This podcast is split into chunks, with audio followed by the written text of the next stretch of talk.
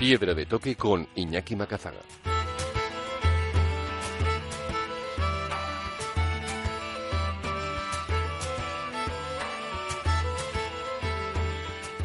Aquí arranca Piedra de Toque, el momento de los viajes, la montaña y la aventura en Onda Vasca con todos los contenidos accesibles en piedradetoque.es. Hoy salimos a los caminos de Euskal Herria en bicicleta de montaña, en especial en busca de la vía verde del Plazaola. Queremos descubrir sus atractivos, las razones para descubrirlo este verano y en concreto descubrirlo en bicicleta de montaña. La propuesta literaria del día cerrará el viaje sonoro de hoy, hoy a cargo además de Javier Cámara de la librería Cámara de Bilbao. Aquí arranca Piedra de Toque rumbo a la vía verde del Plazaola.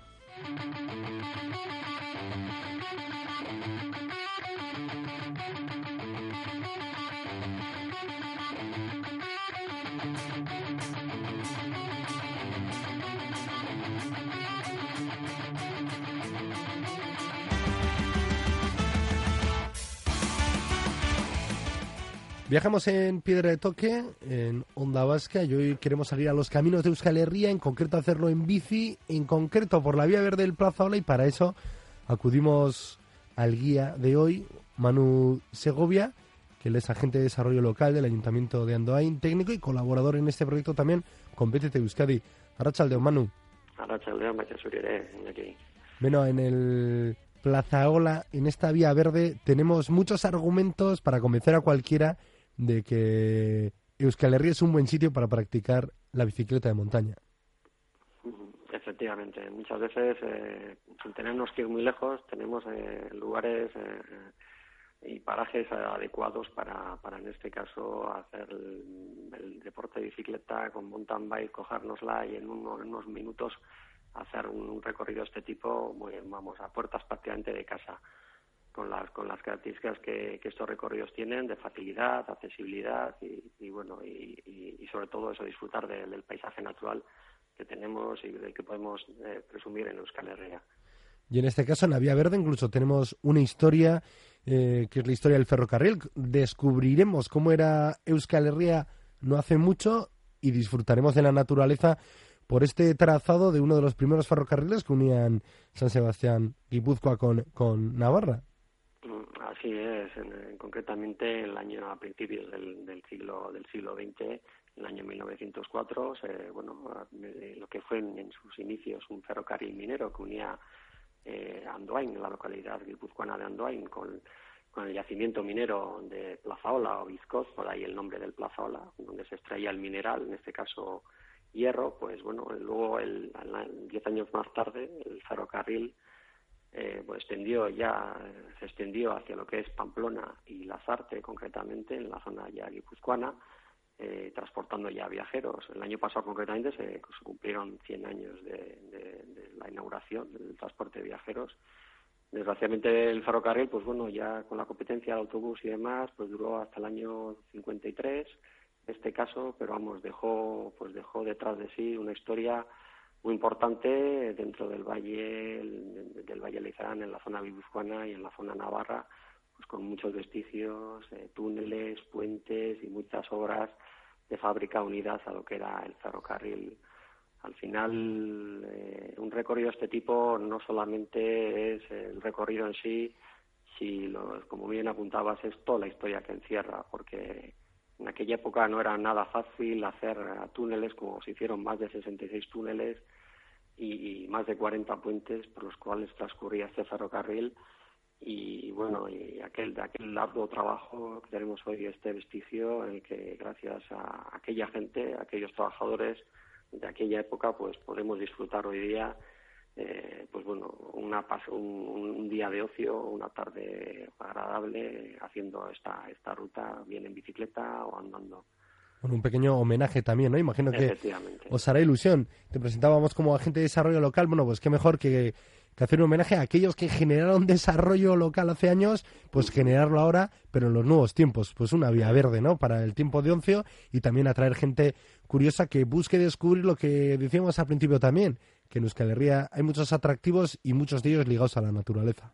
Mm, efectivamente, así es, y, uno, y un buen ejemplo de ellos, entre otros, lógicamente en, cada sitio puedes encontrar eh, vías o caminos especiales, o en este caso adecuados para poder hacerlos, pero en nuestro caso, lógicamente, del que estamos hablando ahora, podemos dar, fe de que, de que, como bien decías, al final es eh, tanto historia, cultura, naturaleza se unen para, para poder disfrutar de, ese legado que, que, nos dejaron y que actualmente, pues lógicamente, pues queremos potenciarlo y para que, los conozcan eh, tanto la gente de Euskal Herria como los visitantes que nos vienen del exterior.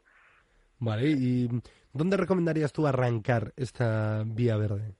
Pues bueno, inicialmente eh, desde la zona guipuzcoana, el lugar por excelencia, la, como se le denominamos también en el mismo Andoy, en la puerta de entrada al Leizarán, la zona guipuzcoana, pues es el sitio, uno de los sitios más adecuados para poder hacerlo. Lógicamente también se puede hacer desde la, la, vertiente navarra, pero vamos, eh, situándonos en lo que es la zona guipuzcoana, el punto de partida, digamos, sería la localidad de Andoain y, mismo justamente el mismo municipio, parte ya lo que es la vía verde, porque anteriormente el ferrocarril atravesaba, como decíamos anteriormente, pues el municipio hasta llegar hasta Lazarte y justo en el mismo centro del municipio parte la vía verde, está bien indicada además y nos adentraríamos ya siguiendo ya el recorrido porque no tiene ninguna pérdida, además como decíamos antes es eh, un trazado sencillo, sin apenas dificultad orográfica, porque piensa que los ferrocarriles, cuando se realizaban, pues lógicamente el desnivel no podía superar el 2%, y lo que ello, lo que ha supuesto que, que vamos, que teniendo en cuenta la, la orografía que tenemos en Euskal Herria, pues bueno, suponga un, un aspecto muy positivo de cara a poderlo realizar eh, por cualquier tipo de persona, desde gente mayor a, críos y cualquier persona que vamos que no esté muy capacitada incluso para, para bien hacer senderismo o bien para hacer eh, bicicleta de montaña con las facilidades que, que yo que yo conlleva, ¿no? Pues vale, o sea que la, como decíamos, la propuesta de hoy es una propuesta para hacerla en familia, hombre, cada uno es libre de hacerlo como quiera, pero bueno, la posibilidad es de hacerlo con toda la toda la familia, que no va a haber un gran desnivel, lo que sí que hay es una historia redonda y bonita y, y luego paisaje. ¿Qué nos vamos a encontrar? ¿Qué hitos destacarías? Estamos eh, saliendo ¿no? de, de la zona que nos proponías de Andoin, esos primeros 21 kilómetros. Y antes has mencionado que había casi 60 túneles, 40 puentes, o sea que el recorrido va a ser entretenido.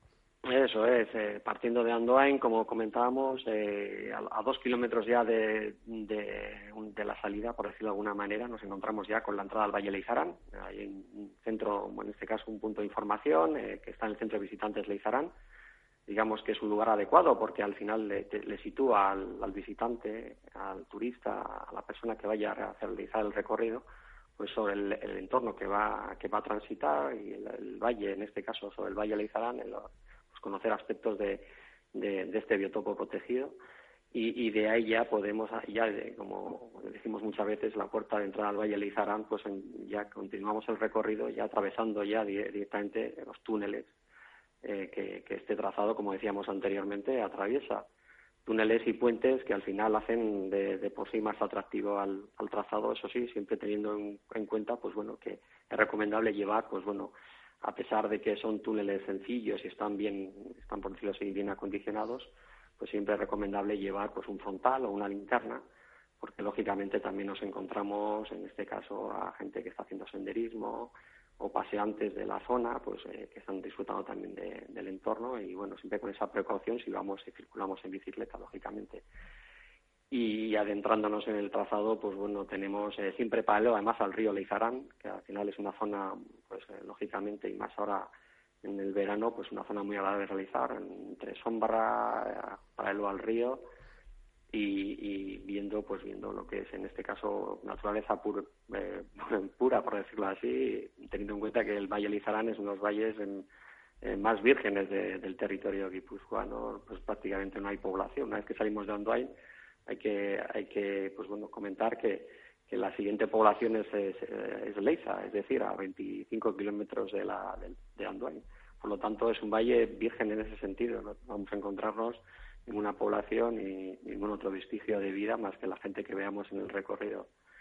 Yo creo que al hacerlo en bici, casi casi simularemos la velocidad que podría llevar ¿no? ese tren de carga minera por un paisaje virgen que lo tendremos no junto a la ventanilla, sino en este caso nos envolverá a nosotros con la bici.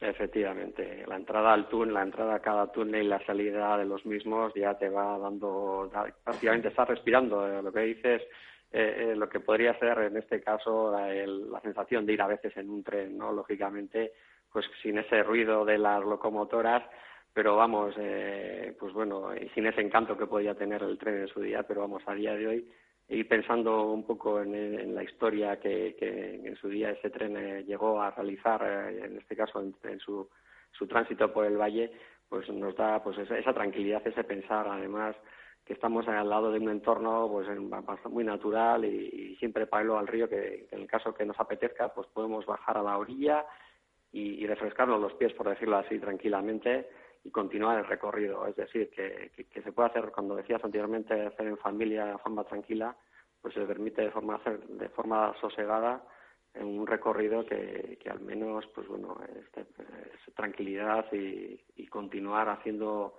eh, pues kilómetros de una forma pues eh, sosegada y, viendo paisajes, eso sin lugar a dudas. Y, así continuamos, eh, digámoslo, hasta llegar a, la presa de Inturia, que, actualmente están haciendo unas obras de reforma de, la propia presa. Eh, el Rey Zarán es un río salmonero también por excelencia y mucha y pues un río de pesca.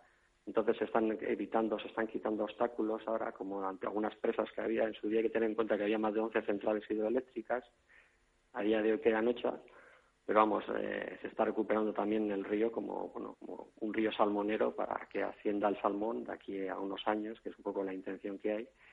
Y, bueno, y, el entorno de Inturia es una zona también muy agradable, una especie de pequeño lago allí en medio de lo que es el valle, que, es otro de los hitos que tenemos en el recorrido.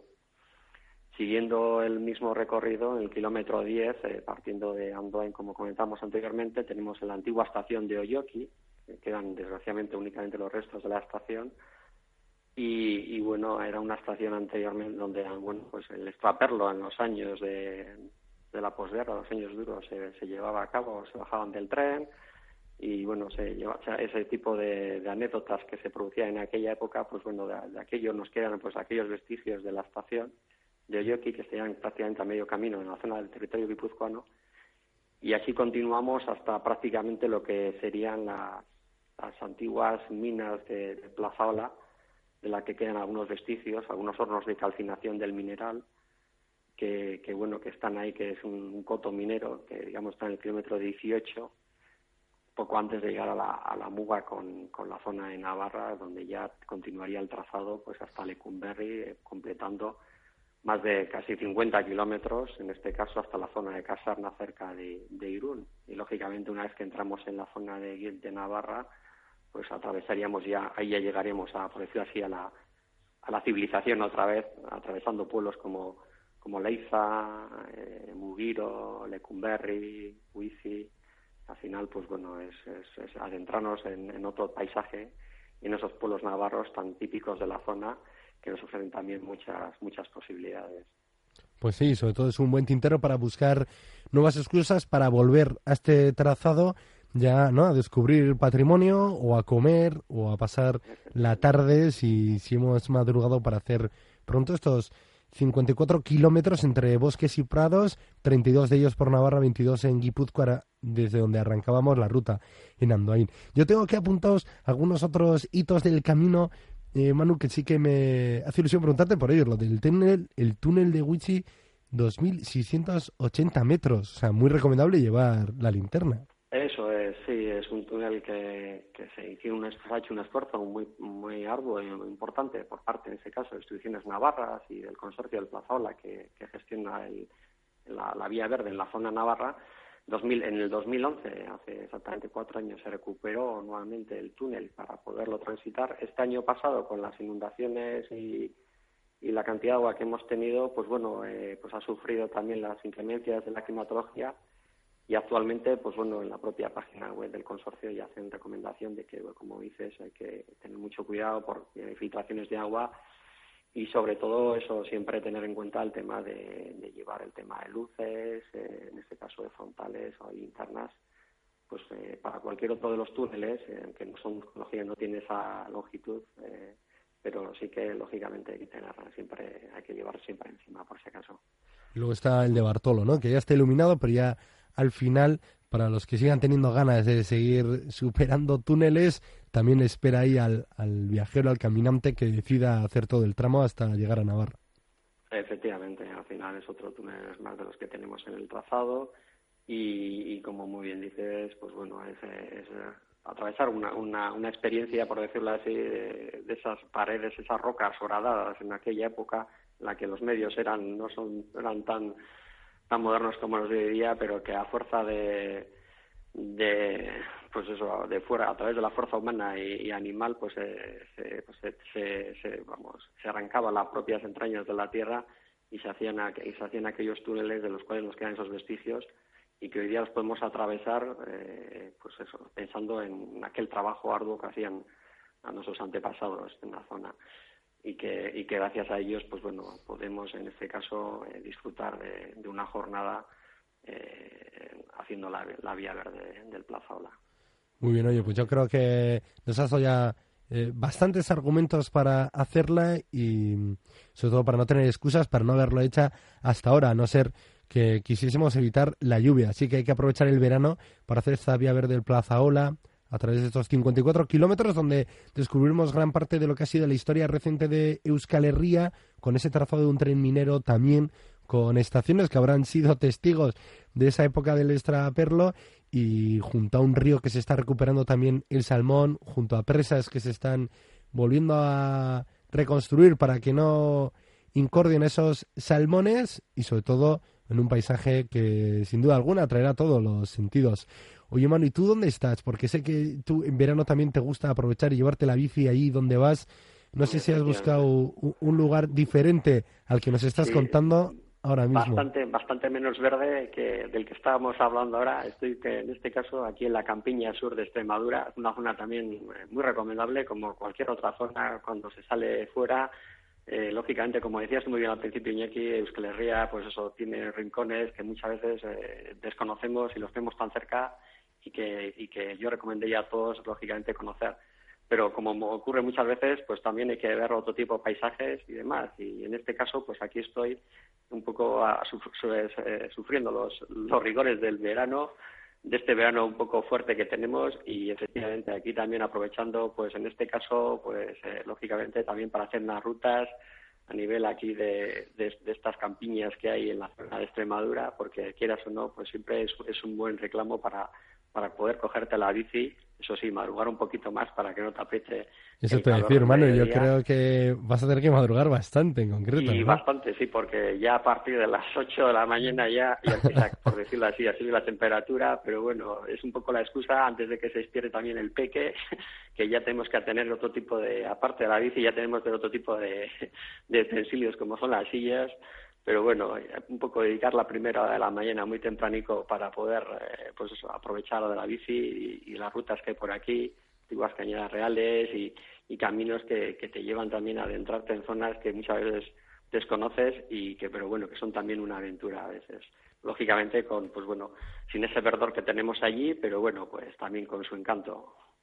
Pues nada Manu Segovia agente de desarrollo local de Andoain colaboración con BTT Euskadi también para recuperar esta vía verde del Plaza Ola. Es que ricasco por guiarnos hoy y sin duda te apuntamos ¿eh? como un guía también de referencia aquí en Piedra de Toque para a lo largo del curso volver a llamarte y que nos sigas proponiendo aquellos proyectos que estéis recuperando la zona y que estén ligados también a la naturaleza y a la actividad deportiva. Un abrazo fuerte, Manu. Vale, igualmente Iñaki eta soy de guztei eta entzule guztei baita ere. Bai, ondi, agur.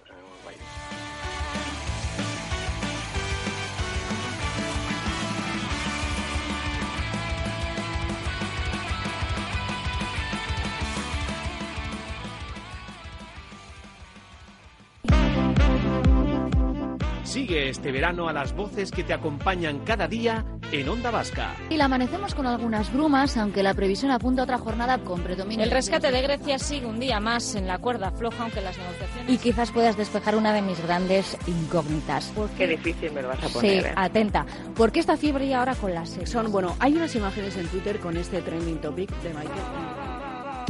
Los que te cuentan lo que ocurre a tu alrededor. Amaya del Campo defiende como prioritario el cumplimiento. El Departamento de Seguridad del Gobierno Vasco informa de que ya se ha retomado la circulación. En cuanto a los residuos, ha prometido recuperar el plan aprobado por las Juntas. La concejala de fiestas del Ayuntamiento de Bilbao. El equipo de gobierno del Ayuntamiento de Gasteiz se va a personar los profesionales de deportes que narran los partidos, las carreras y las regatas. Aquí estamos con un nuevo rebote en la sintonía de Onda Vasca que nos llevará hasta la... Iniciamos aquí nuestro recorrido por el deporte en este viernes importante. Tú has sido un grande, has estado allí. ¿Cómo es una situación de esas para un pelotero como tú? Es señal de que algo se ha hecho mal, ¿no? En Onda Vasca tenemos un nutrido grupo de colaboradores que comparten todos sus conocimientos con los oyentes. La plaza de Yumbe vuelva a funcionar, ya se está organizando los próximos festejos taurinos. Cuando consideran que no son capaces, que no pueden, pero atención, padres y madres, ellos no lo van a expresar. Si vamos, porque hemos trabajado ahí, hacemos de estilistas en la boda, llevamos un look, si vamos invitadas, llevamos otro. Hablábamos de cuando vino la primera vez Parque Jurásico, nos, nos quedamos alucinados pero es que un niño de hoy, que yo ya le parece jauja, no, no dice nada. En Onda Vasca contamos contigo, una apuesta por acercarte con detalle la crónica diaria de lo que ocurre en Euskadi. Onda Vasca, la radio que cuenta.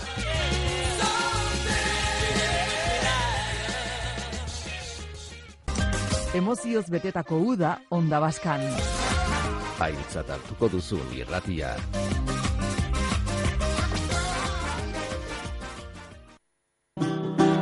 Piedra de toque. Viajes de papel.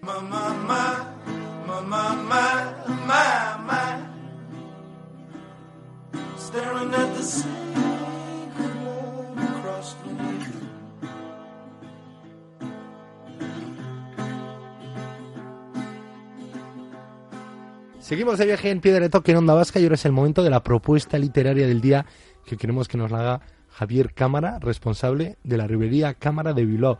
Arrachaldeón, Javier. Arrachaldeón. Bueno, eh, todavía tenemos en el recuerdo la propuesta la semana pasada, era Irlanda. Oye, ¿a qué lugar nos vas a llevar y con qué título? Pues hoy os voy a llevar a San Quintín, en los años 60, ¿no? Hoy vamos a tocar una novela que es, bueno, es una, es una biografía, de hecho, es La educación de un ladrón es de Bunker, ¿no? Yo creo, es un personaje que ahora lo vais a reconocer todos porque si os acordáis del señor azul en la película Pulp Fiction, pues es este personaje, ¿no? Y este personaje pues se escapa de casa ya con, con cinco años y tiene el, el mérito o el mérito de ser en su momento el río más joven de San Quintín con 15 años. Y no solo eso, sino que pues él había estado circulando pues toda su vida por centro de menores, centros militares.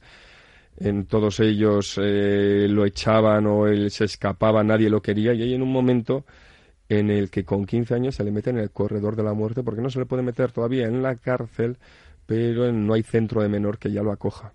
Y entonces este hombre se enfrenta que con 15 años está en el corredor de la muerte, que es un pieza terrible, y nada más entrar en el corredor de la muerte, el, mismo día, el asesino más sanguinario que, hay, que está ahí, le dice que en las duchas le va a hacer cariñitos es súper fuerte, ¿no? Porque es la vida de, de, este hombre, que es un hombre que ha tenido una vida en el lado de, del malo, siempre. En el lado del malo me refiero que, que este ha sido un ladrón, un heroíno mano, un junkie, se ha organizado atracos, ha, ha, hecho absolutamente todo.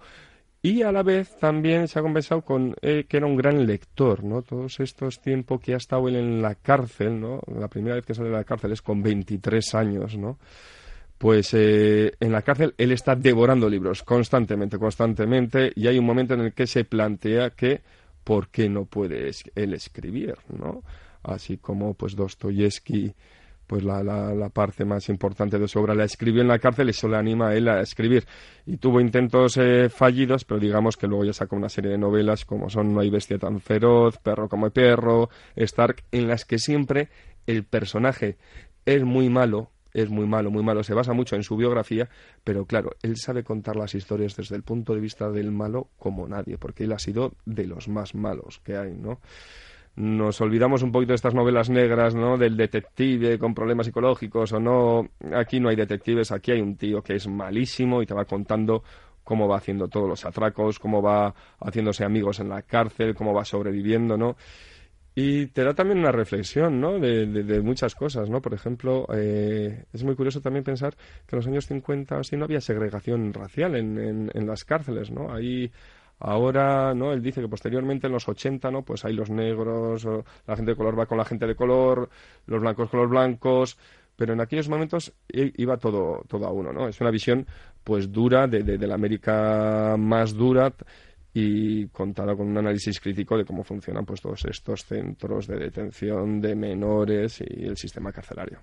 O sea, que nos planteas hoy una historia muy potente con un personaje muy potente y cuya historia vamos a viajar en el tiempo a los años 60-50 de un Estados Unidos donde era todavía un lugar de conquista, no solo de territorio, sino yo creo también de calles, de barrios, de clases sociales y también vamos a viajar a la psicología de un hombre que sobre todo ha sido malo. Sí, joder, es, o sea, es una novela para los que les gusta las novelas negras es una biografía, de hecho, pero para que le gusta lo de los malos y... Escrita por el malo. tiene todo para, esa, para los amantes de la novela negra. Eso es, una novela dura, ¿no? Pero ahora con toda esta novela negra que hay, que si nórdica, un poquito así, yo creo que esto es un poquito más de, realismo, ¿no? También que, pues, encaja bien. No hay, no hay mucho o no está muy de moda actualmente y encaja bien. De hecho, es muy curioso también porque esta novela la ha reeditado ahora Sajalín, pero esta novela ya la había editado Alba en su día y fue una novela que siempre que la tenía en la librería ahí y siempre decía, la voy a coger para llevármela y cogía otra y cogía otra hasta que un día viene un cliente y me la pide y me dice, oye, ¿tienes esta novela? Y digo, sí. Y voy a por ella y no está. Y miro en la base de datos y me encuentro con que está agotada. Y la miro de segunda mano y veo que vale 250 euros de segunda mano. ahí pasó. Y ahora que la he visto que la ha reeditado, pues, pues la cogí. Muy bien, hombre, que no se te adelante ni menos que se te acabe, ¿no? Sin poderte haberlo leído tú. Pues nada, lo mutamos, Javier. La educación de un ladrón, Edward Bunker, para aquellos que quieran viajar con los malos de las novelas negras, bueno, pues él va a ser el guía de esa lectura y a la América, a los Estados Unidos de los años 50 y años 60. Es que ricasco, Javier. A vosotros.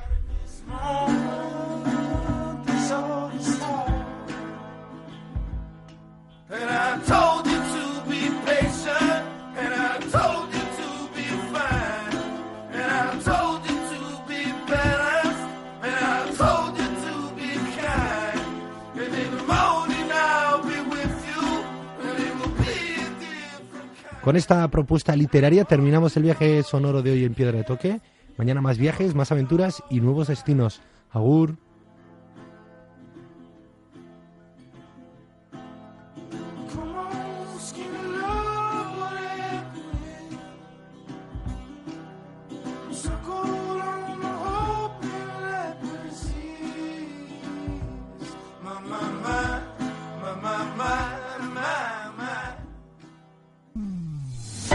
Onda Vasca, la radio que cuenta.